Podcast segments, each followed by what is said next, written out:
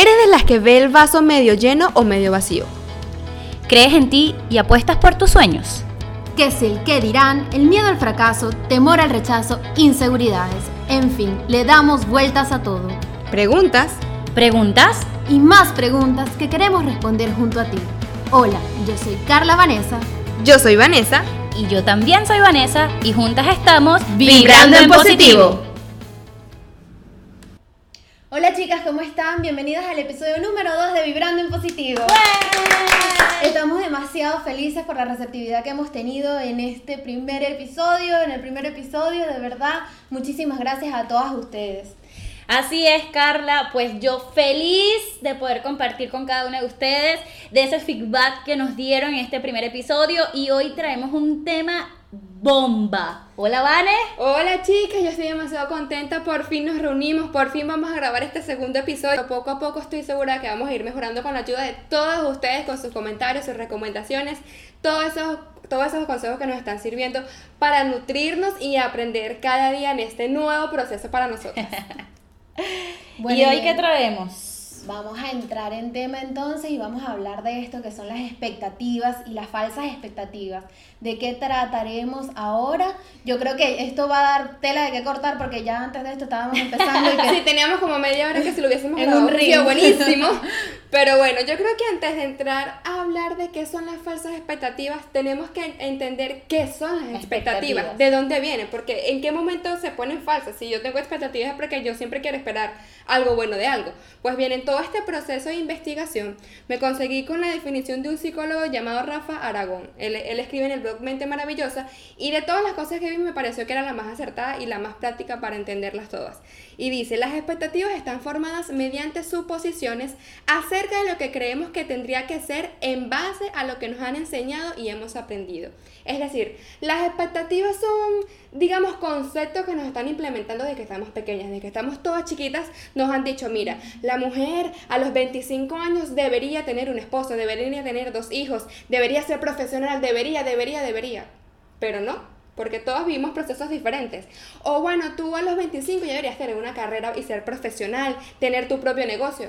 No. Y las expectativas también se, pas- se basan en los pasos que vamos dando también, porque a medida que vamos haciendo cualquier tipo de cosas, vamos diciendo, bueno, esto puede suceder porque estoy haciendo esto, entonces nos vamos creando ese tipo de ilusiones, esperanzas o expectativas. Exacto, y yo creo que de ahí es que viene eso de expectativa, que es como la famosa esperanza de... Exacto. Yo vi un video en YouTube hablando de expectativas que una viejita fue a entregarle flores a, a su viejito, que ya estaba ido, y fue con la nieta, y la nieta le pregunta, abuela, ¿tú fuiste feliz? Y la abuela le dijo, sí, claro, tuvimos 35 años, pero te puedo contar. Primero, estaba feliz porque éramos novios. Después, esperé no sé cuántos años y nos casamos. Después, quise tener mi primer hijo y tuve la expectativa de que cuando ya tenía mi primer hijo eh, íbamos a tener una casa más grande. Después que tuve la casa más grande, eh, quería más hijos y tuve a tu mamá y tuve no sé cuánto. Y finalmente, esperando ser más feliz cada día, Se te va la vida. se le fue la vida y se le fue el viejo. claro. Se te va, claro. Entonces, al final, yo entiendo que es eso, ¿no? Como las expectativas son esas esperanzas que podemos tener que no siempre serán así. Entonces, allí es que le ponemos ese nombre de Falsas. falsas, expectativas. Sí, pero al final siempre vamos a tener expectativas para todo porque cada vez que damos un paso estamos esperanzadas de que algo se logre. Entonces creo que siempre es importante tener esta parte de sentir que lo podemos lograr con esto. O sea, Es que yo si- creo que no, no es que esté mal tener expectativas, porque está bien, Es porque tú no te puedes despertar todos los días sin un propósito, sin hoy yo quiero lograr esto o mañana. No, es cuando te despegas de la realidad que digas, por, eh, por lo menos, yo me quiero ir de vacaciones este verano por, por un crucero por toda Europa. Pero tú estás trabajando al menos para Pero- comprarte el pasaje. O sea, tú tienes que ser real, tener los pies en la tierra y darte cuenta de lo que puedes o no puedes lograr. Exactamente, pero esta parte también, cuando tú te vuelves, te vas a la irrealidad de la expectativa, se llama utopía, porque vas más allá de lo que realmente puedes alcanzar con lo que estás haciendo. Entonces ya sería como un tema más avanzado del tema de la falsa expectativa, sino tú estás sobreponiendo una expectativa que realmente tú no estás haciendo nada para para alcanzarlo. Yo creo que ni tanto, Carla, porque eh, estuve leyendo donde nuestro cerebro hay un proceso de adaptación y el cerebro se adapta a cualquier circunstancia. Entonces, aunque yo tenga una expectativa y mi expectativa el nivel es alto, voy a adaptar mi cerebro para que eso pase. Y por eso es que yo entiendo que hay tanta gente frustrada en la vida porque entendemos que estas expectativas nos van a dar felicidad. Y resulta y, y, por eso es que tuvimos eh, una disputa antes de empezar todo sí, esto. Y eso hubiese tenido muchas visualizaciones. porque resulta que yo me impresioné porque yo leí un estudio realizado por tres psicólogos, Daniel Gilbert, Tim Wilson, Daniel Kahneman y un economista, que el economista se llama George Lewington, y ellos dicen que nosotros tenemos expectativas porque entendemos que vamos a ser feliz aún más. Y lo somos, pero lo somos por un tiempo determinado. Y de acuerdo al estudio, el estudio dice, lo que nos impresiona de, del estudio o del comportamiento del ser humano es que luego que llegas al pico, vuelves a la normalidad en cuestión de, no voy a decir minutos, pero en cuestión de un tiempo muy mínimo.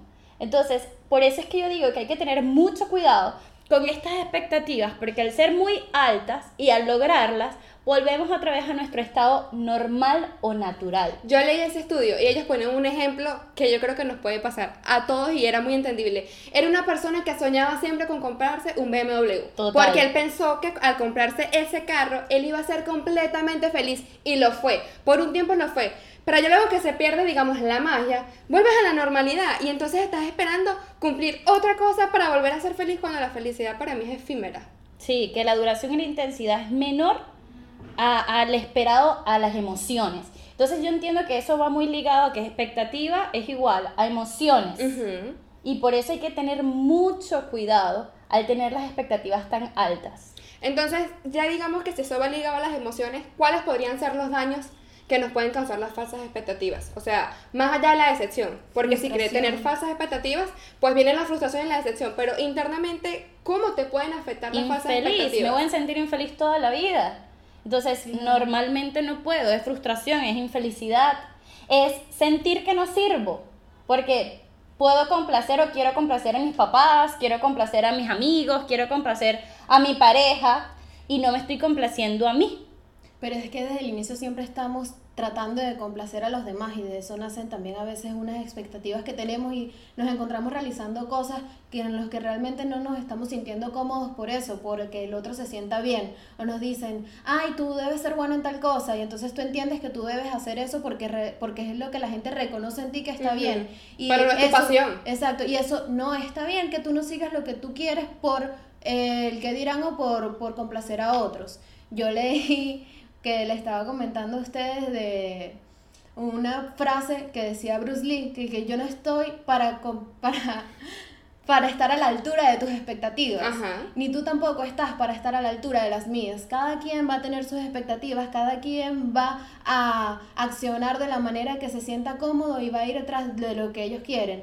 Para mí... Eh, ser exitoso por lo menos puede ser, bueno, soy exitoso porque me siento feliz, me siento aquí, me tomo un café. Y para ti ser exitoso podría implicar no tener necesito mucho tener, dinero. exacto, necesito tener mucho dinero. Entonces, cada quien va a tener expectativas diferentes en su vida y eso es algo que tenemos que aceptar, que no no porque otro piense que la felicidad es tener más dinero, para nosotros esto tiene que ser felicidad. Exactamente. Ahorita se me, se me vino a la mente algo que investigué, que es eso de cómo tú puedes influir este, en la conducta de otra persona de acuerdo a las expectativas. Y esto no viene de ahora, esto viene de la mitología griega. O sea, esto es un cuento de un rey que él, él, se imaginó a la mujer de su vida de una manera, tanto que la convirtió en estatua e, e hizo que se convirtiera en una persona real porque era su semejanza. Y esto se llama el efecto Pygmalion, que yo me quedé como, en mi vida lo había escuchado, pero me pareció súper interesante y por eso lo traje a colación para, para compartirlo con ustedes. El efecto Pygmalion se conoce como la influencia que una persona puede ejercer sobre otra, basada en la imagen que ésta tiene de ella. Sus creencias podrán influir en el rendimiento del otro. De esta manera se buscará que sus expectativas sean ciertas y se hagan realidad con conductas que tiendan a confirmarlas. O sea, estás viviendo una mentira porque tú estás tú quieres que yo me comporte de una manera porque tú te sientes bien así porque eso es lo que tú crees que yo debería hacer, pero no. Y yo creo, Vane, que eso lo vemos muchísimo en los trabajos. Sí, totalmente. O sea, esas falsas expectativas laborales, tanto para el que el que está contratando como también para, para el vacante, para que, o sea, desde que empiezas una entrevista de trabajo, estás empezando a crear una expectativa. Desde O sea, que te vistes también- para ir a la entrevista. Total, eh, exacto, te Desde empiezas a imaginar, wow, ¿qué es lo que voy a hacer? ¿Qué tal? O sea, cuando, te- sí, tú puedes trabajar tal, sí, puedo, y, o sea, una expectativa y te creas un mundo y resulta que cuando, por eso es que hay tantas personas infelices Ujú. en sus puestos de trabajo. Sí, pero también pasa el tema de que a veces si tú tienes un jefe ogro que viene y te dice, estás mal, siempre estás mal, siempre estás mal, siempre estás mal, entonces tú llega un momento en que fallas por esta expectativa que tiene él de que siempre está mal. Eso es como cuando las, las niñas en el colegio, dice el estudio, este, que cuando la profesora dice que un niño va a ser mejor, siempre termina sobresaliendo del resto por este mismo efecto que la profesora da sobre el niño. Sí. O sea, porque dice, no, tú vas a ser bueno, tú eres el mejor, tú eres el mejor, y siempre termina sobresaliendo. Por las expectativas de la profesora, se la transfiere al niño y el niño siempre termina siendo mejor. Pero puede también resultar como un fracaso porque tú al esperar, esta persona está esperando tanto de mí y yo no lo estoy logrando. Total. Y a lo mejor no es porque no quieras, es porque no puedes. No o sea, no es- va más allá de tus habilidades, no puedes y punto. Exacto. Y, y, y es un tema también, las expectativas es un tema también de tomar decisiones. Sí. ¿Ok? Y esas decisiones netamente van enfocadas a un lazo emocional. Como todo. Ejemplo, eh, cuando soy niña, la expectativa de cumplir y realizar mis 15 años. Sí, esos son temas delicados para todas. Cuando Bueno, pero mira, a en ese tema yo lo estaba pensando y por ejemplo, cuando yo iba a cumplir 15 años, yo quería irme a un crucero con mis amiguitas y no sé qué, bueno, no con mis amiguitas, irme a un crucero donde se iban muchas quinceañeras y yo quería hacer eso. Pero mi mamá me decía que la expectativa de mi papá era que yo hiciera mi fiesta de Bailar cumpleaños. Exactamente. Entonces ella quería una fiesta donde yo estuviera vestida de blanco y fuera así, todos estuvieran alrededor de mí, me pusieran las zapatillas y todo este cuento. Y yo le decía, mamá, pero eso no es lo que yo quiero. Pero mi papá murió cuando yo tenía nueve años y entonces... ilusión. Exactamente. Ok. Ella quería que yo eh, hiciera esto que según ella mi papá hubiera querido para mí. Pero quién sabe si mi papá, escuchando lo que realmente hubiera Exacto, querido exacto. yo, hubiera complacido ese deseo que yo tenía en ese momento. Bueno, yo soy algo diferente y raro, lo puedo decir, porque desde que yo tengo uso de razón, toda mi vida he sido rebelde y he sido una rebelde sin causa. O sea, yo es lo que quiero, yo es lo que quiero y voy para allá y... Ay, aplaudí. Bueno, no importa, estoy feliz y es parte. No, pero a mí me llama la atención es eso, que cada una de nosotras tiene una decisión y esa decisión va netamente conectada a una emoción. Fíjate que Carla celebró sus 15 años conectado a la emoción de cómo lo hubiese visto su padre si Ujú. estuviese vivo. ¿Ok? Y no era realmente en el fondo Lo que tú querías. Pero se querías lo celebraron honrar- muchísimo. Mis hermanos se lo gozaron y todos Claro, los amigos de mis lo hermanos. Tú te pudiste Pero haber que- sentido feliz. Claro. es como, conchale, le cumplí algo a mi papá. Exacto, quería y- honrar la Pero memoria. una parte de ti es como que, ¿y qué hubiese pasado si me hubiese ido del crucero? Ajá. Y, y, y, y también es cuando nosotros estamos ya en proceso de noviazgo, de no sé cuántos años, ahora la expectativa de cómo me va a pedir matrimonio. La expectativa de cómo va a Sí, ser yo mi creo boda. que en, en lo, en lo que es las relaciones amorosas, nadie se escapa, pero nadie, ninguna mujer se escapa de crearse sus falsas expectativas por tantas películas de Disney que hemos visto desde pequeñas. Qué difícil. Porque típico, es que desde que estás en el colegio, el, el que, el que se sienta al lado de ti en el salón, sí, es que él es muy lindo, y ay, tú te imaginas que yo, ay, sí, y si somos novios en el colegio, luego novios en el bachillerato, y duramos toda la y nos vida, no sé qué. casamos. Pero no, mi amor, porque es que no toda es una película de príncipes y princesas. Entonces, a veces La ni siquiera, no es eso. o ya de grande, viste un chico hoy, hablaste con él, lo conociste, eh, no sé, en el centro comercial, hablaste con él y te dieron su número. Hablaste por una semana y tú todavía no sabes muy bien cómo es la persona. Y con te lo imaginas y creas unas dijiste, expectativas, nada, Dios. este pana, o sea, es un príncipe azul porque todos los días me escribe buenos días, mi amor, ¿cómo estás?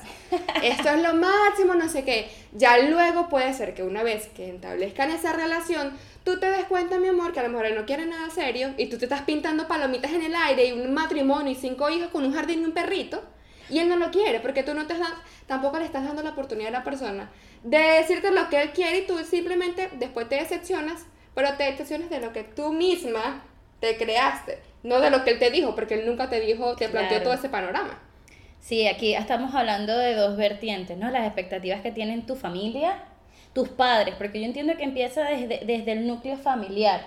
Desde que yo me caso y tengo un hijo, mis expectativas es que mi hijo sea inteligente, Sí. que sea súper pila, que sea el primero en la clase, que el niño sepa bailar, porque nada de eso está un palo. No, no, no, Ajá. usted tiene que saber, y el carajito no le gusta bailar, pana. No, y las expectativas sociales también, de todo el entorno Ay, que sí. tenemos. este, cuando tú eres niño te dicen, tienes que ser el número uno, porque si no eres el número uno, que no sé qué, y tú siempre estás con esas Es que expectativas. sí, es que los las expectativas vienen en desde pequeños. Y en, o sea, sobre todo en la parte familiar, no es nada más lo que espera la familia de ti, es lo que tú esperas de tu familia. Total. Y aquí yo voy a, o sea, voy a compartir como una experiencia personal que creo que la, me ayudó como a comprender muchas cosas. Yo viví con mi papá biológico como hasta los 3, 4 años, de, en verdad, o sea, no, no me acuerdo la edad exacta en la que dejé de vivir con él, pero me acuerdo que yo siempre desde chiquita esperaba muchísimo de él. O sea, esperaba como que, bueno, sí, está bien, no está con mi mamá, pero mi papá me tiene que llamar a mi cumpleaños. Pasaban dos, tres cumpleaños y no me llamaba. Pero yo seguía esperando. O bueno, mi papá este diciembre sí me va a mandar mi niño Jesús. O el regalo de Navidad, como o sea, el niño Jesús en Venezuela. No me lo mandaba. O bueno, mi papá en estas vacaciones sí me va a llevar por donde mi familia. Pero mi papá no aparecía. Y entonces era año tras año yo esperando, esperando, esperando algo de una persona que quizás no tenía ni la remota ganas de hacerlo. Pero yo en mi ilusión y en mi expectativa de lo que tenía que hacer un papá, yo me las creía. Al punto que recuerdo que en bachillerato en una cita con la psicóloga, ella le dijo, yo era muy, muy mala conducta en el bachillerato, muy mala conducta, y la psicóloga le decía a mi mamá, es que ella todo lo está haciendo para llamar la atención de alguien, y mi mamá, ¿pero de quién? Y entonces como que hablando conmigo, me imagino que me solté, porque uno con la gente se suelta como un poco fácil, y le dijo que yo estaba tratando de llamar la atención de mi papá. Por supuesto, mi mamá casi que me pega cuatro gritos, que cómo es posible que tú, que tu papá, Sí. y yo, cuando ellas me hablan de eso, yo no lo entendía, porque yo no sabía que yo estaba esperando, o sea, yo era como que, bueno, pero es mi papá, o sea, se supone que él debe hacer tal cosa, o decirme tal cosa, o llamarme tal día. Cuando la psicóloga habla conmigo, es que yo caigo en cuenta de que yo estoy, como digamos, idealizando una persona que conocí muy poco, que realmente no sabía cómo era esa persona internamente, se, tal vez lo habré visto cuatro o cinco veces después que se separó de mi mamá, pero nunca fue como un compartir tan extenso como para yo saber cómo era su personalidad, como para yo tener una idea de lo que de verdad yo podía esperar. Entonces en ese momento cuando la psicóloga habla conmigo, que me hace entender, no es que me dijo, mira, mija, no esperes más, no, pero me hace entender de que, epa, pero, o sea, tú te estás haciendo daño tú misma. Porque es que no fue que él te dijo te llamo mañana, es que él nunca te dijo que te iba a llamar. No fue que él te dijo, mira, te voy a llevar a donde tu familia, es que él nunca te dijo que te iba a llevar. Pero Entonces es como que que, cuando yo, siempre mantiene como esa esperanza. pero cuando yo lo entendí, cuando yo caí en cuenta de que, sabes que yo no voy a seguir esperando algo de una persona que realmente no veo interesada, yo voy a dejar esto así. Y literalmente fue como que sentí algo que me liberó Exacto, tanto. exacto. Porque yo decía, ¿sabes qué? No me hace falta porque yo tengo a mi mamá al lado. Gracias a Dios me crió un papá, que es el papá de mi hermano. Lo tengo aquí, que me ha dado todo lo que, o sea, todo el cariño que pudo haber querido de un papá biológico. ¿Por qué seguir forzando una barrera que no me va a dar más allá? Entonces en ese momento lo entendí, fue como que, ¿sabes qué? Yo voy a soltar. Porque lo que no puedes controlar tienes que soltarlo. Porque es muy perturbador vivir así sin ni siquiera darte cuenta que estás viviendo así. Total, y por eso es que yo digo que estas expectativas está bueno tenerlas, pero nosotros mismos tenemos que tener un cierto límite y tomar la decisión de cuán alta o cuál tal nivel puede ser esa expectativa. ¿ok? Y pasa para lo contrario, así como lo bueno y nos frustra, también pasa para darnos como barrera para lo malo. ¿En qué sentido? Vamos a prepararnos para lo peor. Sí. ¿ok? Y vamos a tener una expectativa de que va a pasar algo malo. Y cuando ese algo malo pasa, me siento bien.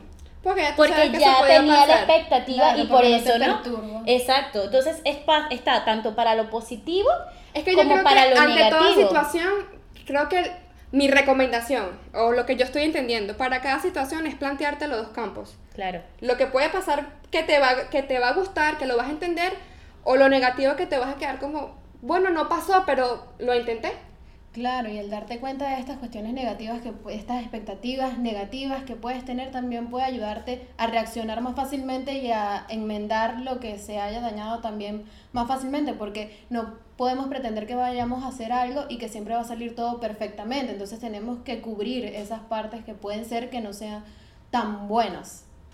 Y yo, yo cuando hablo de expectativas, eh, me acuerdo de, de mi petición de compromiso. Ay, mi amor, yo necesito que ustedes escuchen esto. Porque realmente cuando tú tienes una pareja, tienes tantos años, eh, tienes una expectativa de compromiso, pero tengo que confesar que yo no tenía ninguna. Porque quien conoce a mi pareja, y ojalá que no escuche este podcast, quien conoce a mi pareja, él es muy dado, es una persona súper generosa, súper honesta, eh, Pero no es romántico. pero no es romántica. Es, su cariño él lo expresa eh, con amigos, lo expresa con, con, con celebración, con mm, cuentos, Baile. con baile. O sea, es una persona muy alegre, pero no es que te va a estar abrazando y te va a dar besos, ni, ni flores, ni globos. O sea, esa parte todavía ahí vamos en el proceso. Y cuando esta persona me pide matrimonio, yo no tenía ni la expectativa de que lo iba a hacer, y mucho menos obviamente no hubo la parte romántica, pero para él la hubo. O sea, él, hubo- él hizo un playlist nada más que seleccionó para ese día. ¿Qué te seleccionó? Ay, no me acuerdo. Ya que se no va a me estar acuerdo. acordando si ese día se quería ella como ahorcar. Exacto, o sea, es que no me acuerdo y, y, y qué lamentable porque, porque, pero sé que hubo playlist y me lo repetí y me repetí la canción y yo decía, pero ¿por qué Carrizo repite esa canción? Esa canción ya pasó. Y él se me quedaba viendo así como que, señores, tenía como 20 minutos o 30 minutos el anillo en la mesa, pero yo estaba tan enfrascada en un tema que me estaba frustrando y yo estaba en crisis emocional y estaba eh, en un proceso de drenar con él. Y yo estaba llorando. Y estaba en mi tema, en mi tema, en mi tema. Y él no había visto el anillo, no había escuchado el playlist. Que al final me dice: ¿Será que tú puedes voltear a la mesa y verlo? ¡Wow! Y cuando veo eso, ¡ah! me puse a llorar más. Pero entonces, cuando a mí me preguntan en reuniones de amigas: eh, ¿Y cómo fue? Cuéntame, qué lindo, cuéntame cómo. Yo le digo: Mira, fue real. ¿Por qué fue real? Fue muy orgánico. ¿Por qué fue real? Porque yo digo que cualquier persona que está en su cabeza pedir matrimonio y la pareja empieza en una crisis existencial y emocional y lo menos que está en eso, mi amor, yo agarro ese anillo y me lo meto en el bolsillo. Y, yo- sueltan esta loca que me voy. No, pero fue Ok, o sea- bastante sincero porque él no quería cambiar esa, ese momento para ti. No, y O yo sea, él digo, o quería sea, que tú sí. te sintieras como, mira, yo estoy aquí para ti. No, y me parece real, ¿por qué? Porque este tipo de crisis existenciales en una vida matrimonial va a existir. Sí. ¿Ok? Va a existir. Y si tú no saliste corriendo pidiéndome matrimonio en una, en crisis emocional, yo espero que en el matrimonio eso no pase. O sea, a eso voy. O sea, es conocerte tal cual y aceptarte con tus pros y con tus contras. Entonces, pero me pareció lindo al final porque yo no tenía expectativas de nada. Entonces, el mismo hecho de esperar eso, yo, wow, qué chévere. Entonces, es, es difícil cuando puedo tener expectativas, cuando puedo tenerlas niveladas o cuando puedo tenerlas en negativo. O sea, es como que, ¿y cómo no puedo tener expectativas de algo?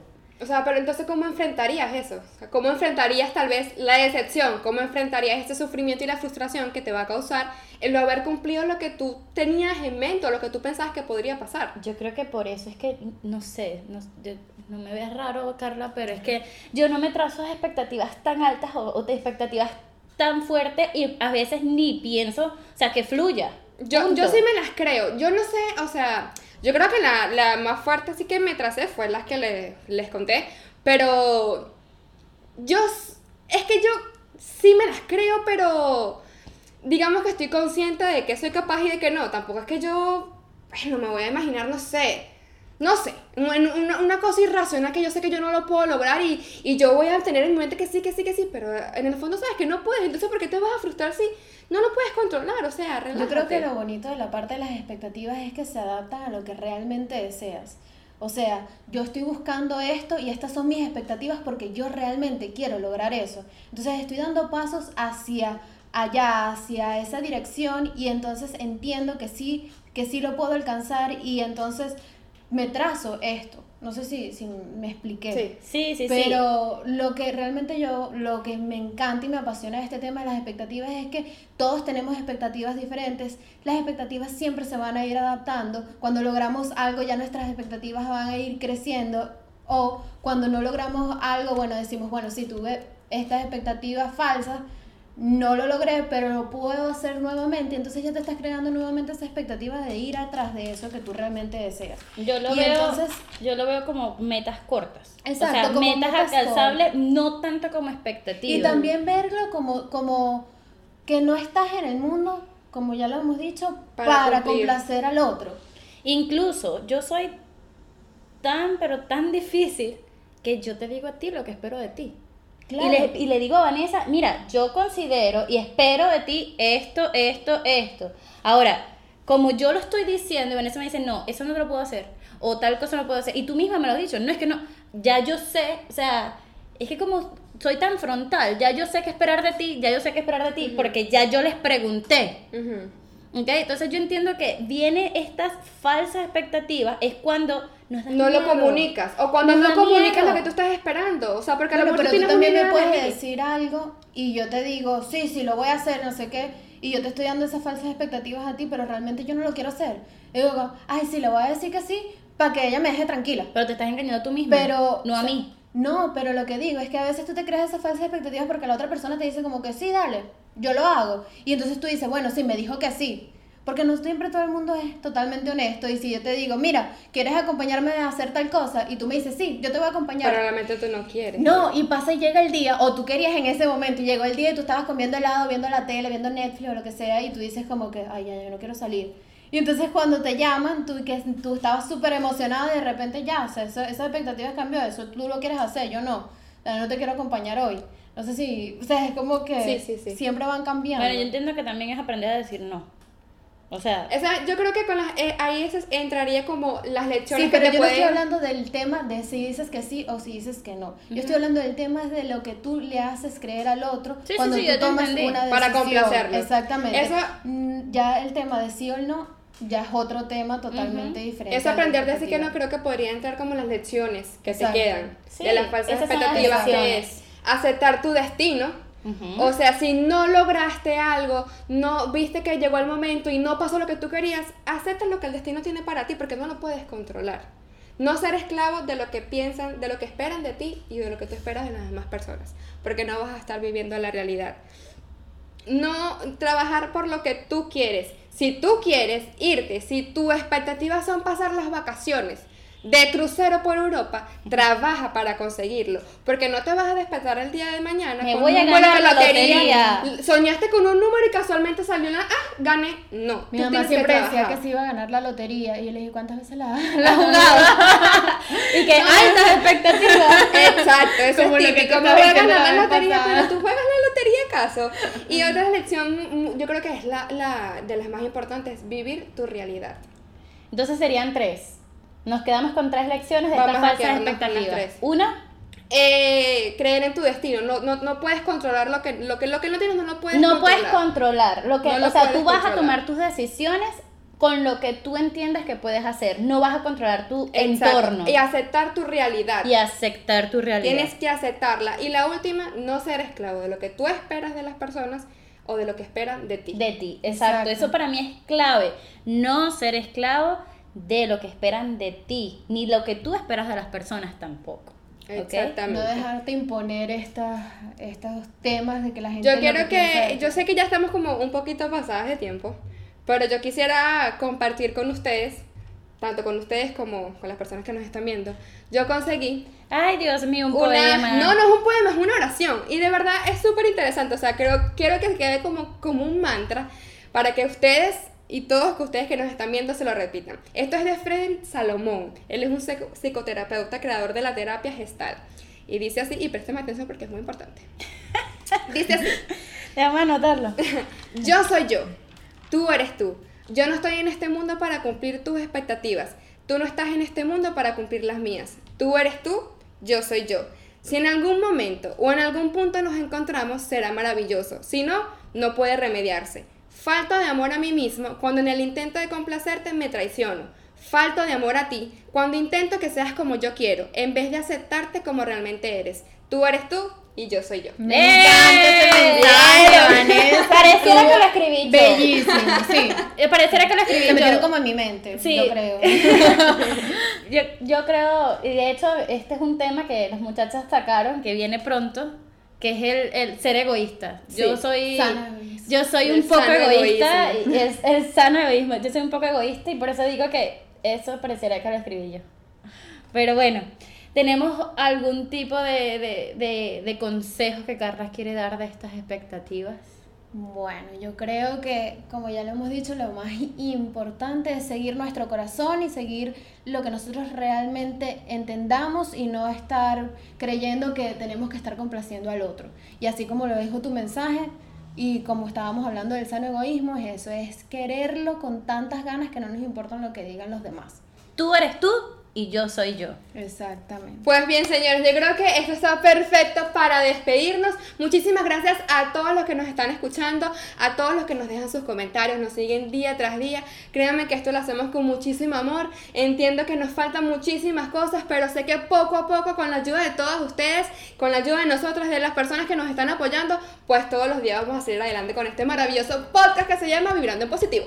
Así que comparta este episodio con alguien que pueda interesarle este tema y serle de mucha ayuda. Recuerda seguirnos en nuestras redes sociales en Instagram, Facebook y YouTube como Vibrando en Positivo Podcast. ¿Ok? Y nos puedes escuchar en distintas plataformas. ¿En dónde van? Spotify, iTunes, Apple Podcast. Y iVoox. Muy bien, y además por aquí por YouTube también nos pueden ver. Recuerda siempre ten presente quién eres y cuánto vales. Muéstrate siempre tal y como eres. Deja atrás los miedos y atrévete a si sientes que no puedes sola, tranquila, porque aquí estamos nosotros para ayudarte